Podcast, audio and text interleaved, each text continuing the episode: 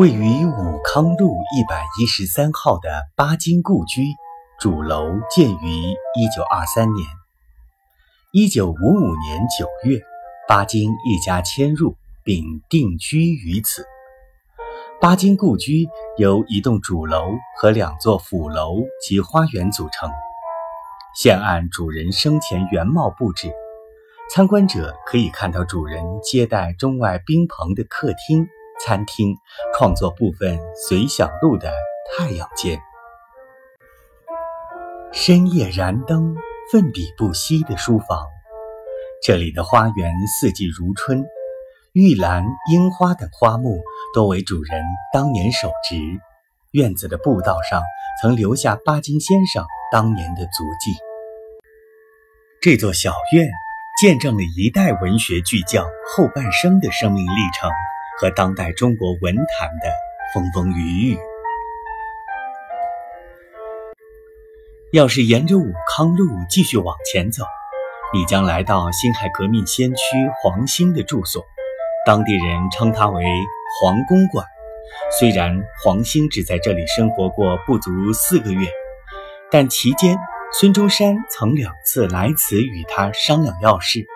如今这里的三九三号甲。为武康路旅游咨询中心、徐汇老房子艺术中心，游客可以进入到这座老房子内部，欣赏建筑、品味历史，可以获得食住行游购娱全方位的旅游信息。淮海路上的宋庆龄故居是宋庆龄从事革命活动的主要场所。也是他一生中居住时间最长的地方。一九四九年春，他迁居于此，经常在此会晤和宴请来访的各国贵宾，促进中外交往，维护国际正义。淮海路附近有两条小马路，一条是桃江路，另一条是东平路。有人说。桃江路从头走到尾只需五百步，很多情侣不相信，所以都会亲自实践一下。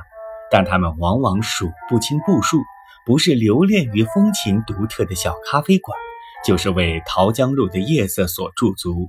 如果你经常穿梭于此，不难发现有许多情侣在此拍摄婚纱照，每一寸石板路上都留下了他们浪漫的足迹。